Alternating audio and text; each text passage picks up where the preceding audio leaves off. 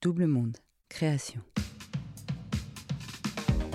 Le pouvoir de la mémoire traumatique, deuxième partie. Vous écoutez la suite du témoignage de Delphine Delaunay. Si vous ne l'avez pas fait, écoutez bien sûr la première partie sur vos plateformes d'écoute préférées. Je m'appelle Delphine. J'ai 46 ans et je vais vous raconter le jour où je me suis enfin crue.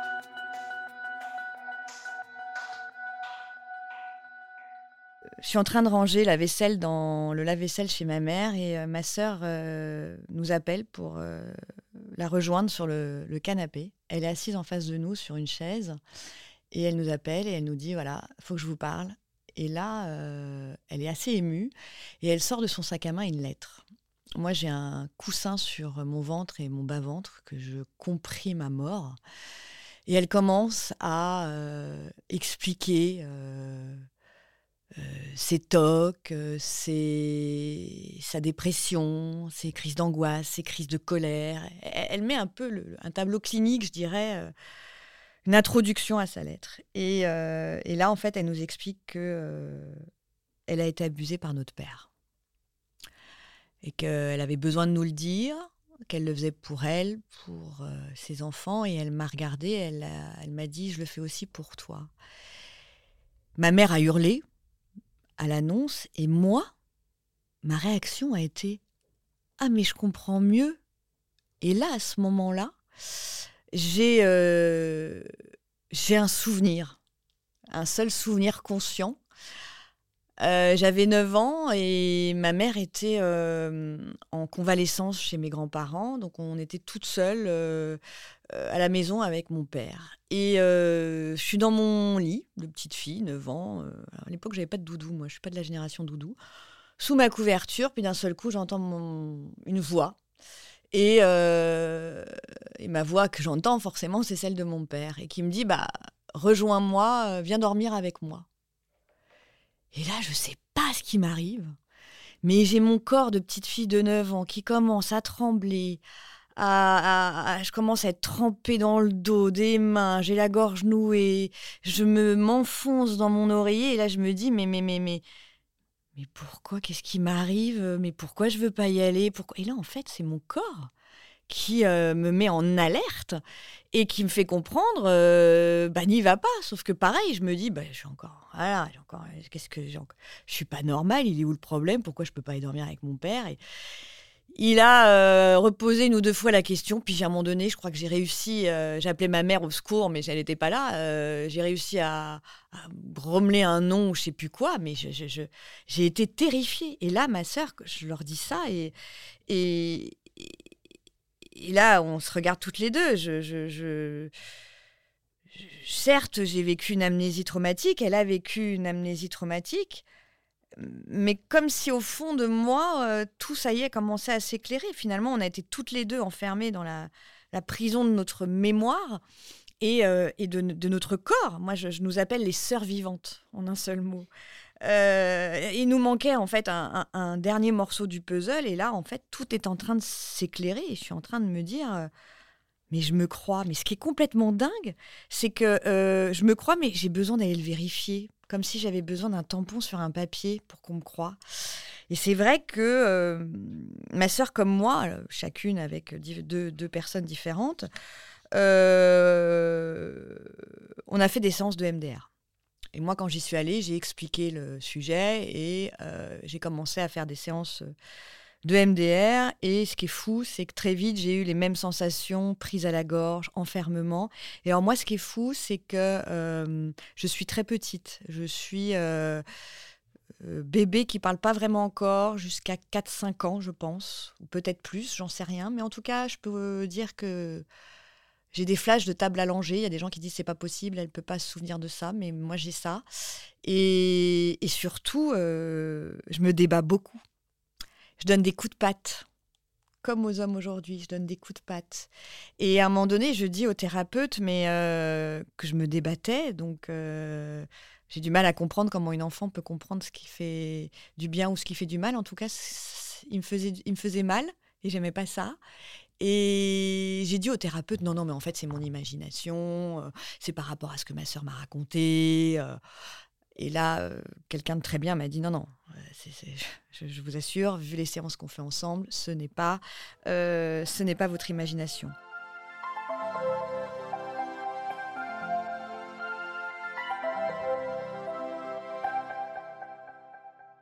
Alors, la mémoire traumatique, moi, je suis pas médecin, mais pour vous faire juste un, exemple, c'est que voilà, un jour, il peut euh, arriver euh, un événement qui est tellement atroce pour le corps et le cerveau qu'à un moment donné, le cerveau, il disjoncte et hop, il va mettre le souvenir dans l'inconscient. Vous êtes en sidération et c'est tellement, c'est là que le corps est génial. Ça va aller dans le cerveau, dans l'inconscient, et puis ça va rester là. Sauf que tout au long de votre vie, vous allez avoir comme des éclaboussures, des réminiscences, donc l'attaque de panique, des vomissements, l'hypervigilance, l'hyperactivité. Ça, c'est des symptômes euh, post-traumatiques. Et donc, en fait, tout commence à, à s'expliquer.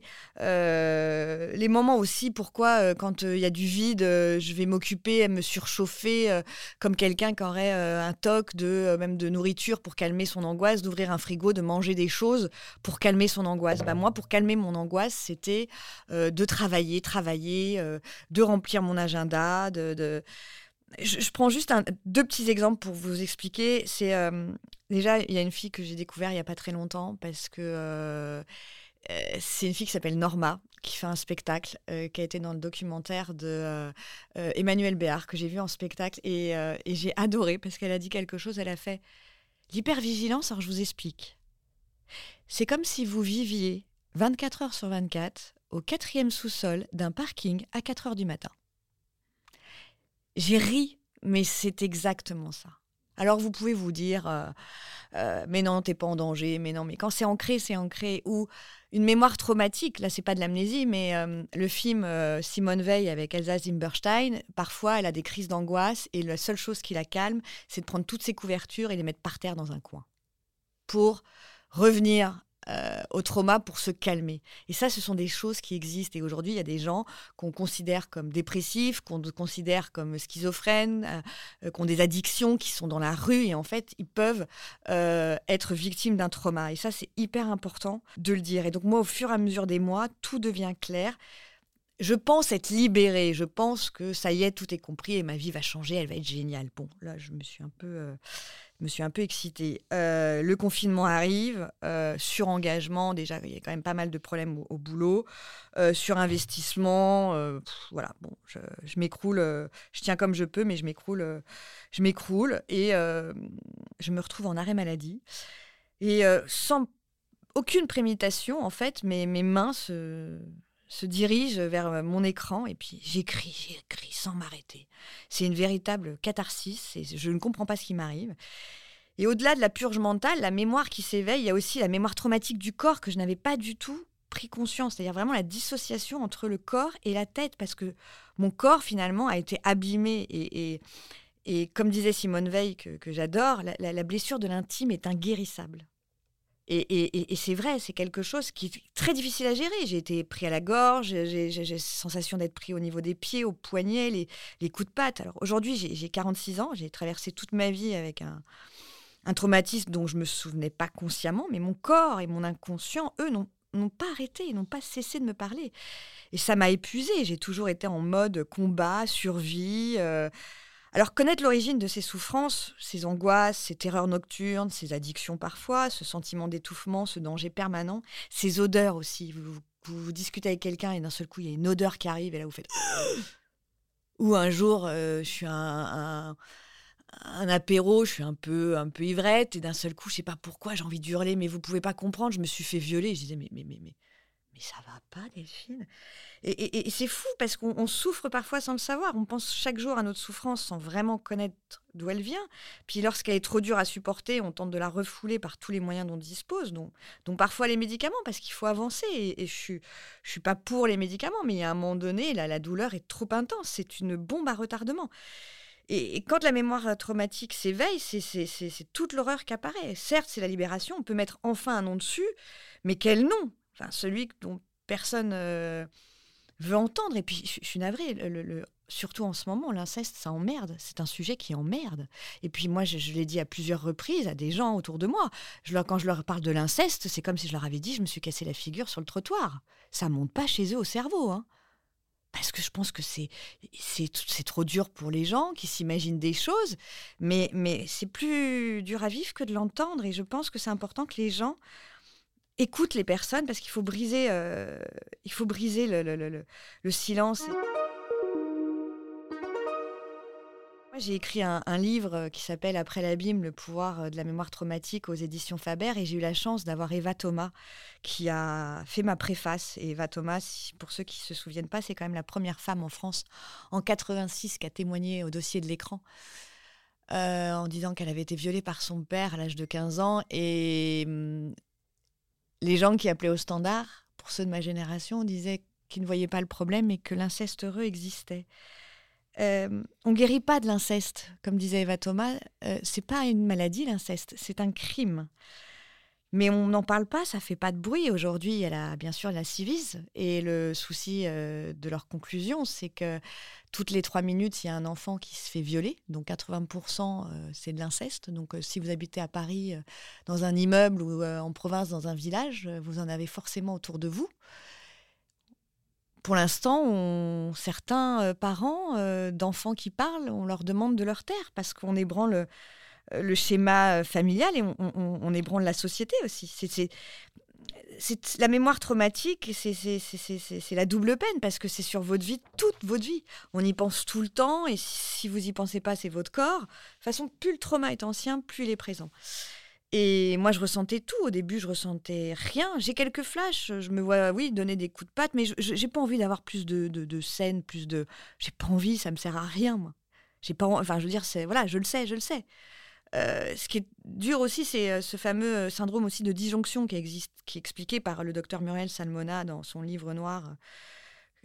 sur les violences sexuelles faites aux enfants, c'est qu'à un moment donné, le, stress et l'angoisse est tellement importante qu'on a envie de faire tout disjoncter. Donc voilà, durant plus de 40 ans, mon corps et mon inconscient ont été très bavards. Ils ont eu un impact sur ma vie personnelle, sociale, intime et professionnelle.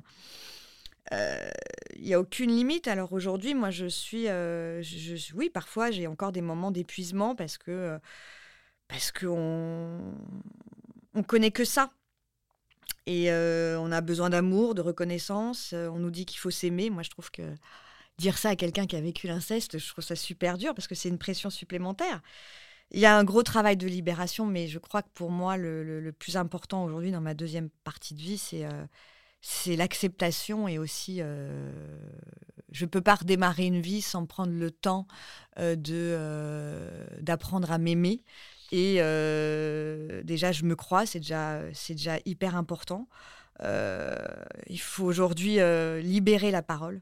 Moi, je pense que c'est ce qui est le plus important et c'est pour ça que j'ai écrit euh, mon livre. Hein. Je me mets quand même, euh, on va pas se cacher, hein, à poil dans ce livre et c'est surtout que bah, je le fais pour moi, mais je le fais surtout aussi. Euh, ça a été une libération. J'ai posé mes, des mots sur mes mots. Euh, mais c'est surtout que je veux aider parce qu'il y, a une, ignorance aussi euh, médicale. Les, les, gens ne sont pas forcément formés. On ne repère pas assez tôt les enfants qui vivent ce trauma. moi, j'entends encore des on dit souvent des enfants, bah, celui-là, il est particulier, celui-ci. Je dis pas qu'ils ont tous vécu l'inceste, mais ils ont tous forcément vécu quelque chose qui leur déplaît, qu'ils n'arrivent pas à exprimer. Euh, trop de gens souffrent de dépression, de TOC. on les met dans des catalogues, on les condamne. Le savoir, le savoir ne guérit pas, mais peut permettre de lancer un processus déjà d'acceptation.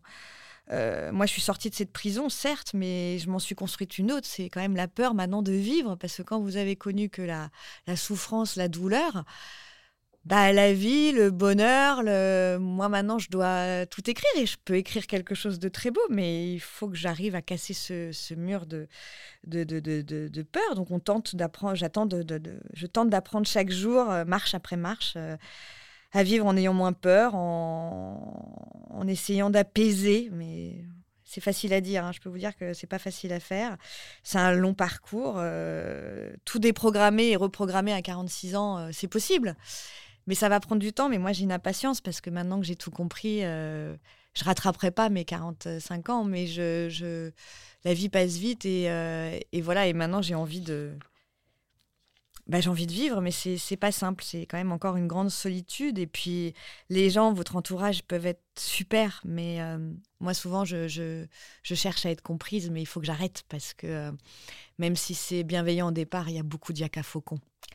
Et, euh, et le yaka faucon, que tant que tu t'aimeras pas, ça marchera pas. Mais j'ai beaucoup de gens le disent, hein, euh, l'inceste. Je, je veux surtout pas faire de d'échelle de valeur, mais un, inceste entre euh, entre 0 et 5 ans et un inceste à 10 ans, c'est tout le monde le dit, hein, euh, c'est pas le même parce qu'il n'y a pas le verbal et, et on est totalement vulnérable. Donc je, je, terminerai là-dessus, mais je dis souvent ça pour essayer de faire comprendre aux gens. Demander à une personne qui a subi l'inceste d'être heureux, pour moi, c'est vraiment une pression supplémentaire. Par exemple, pour vous, le feu, ça brûle et un baiser est doux.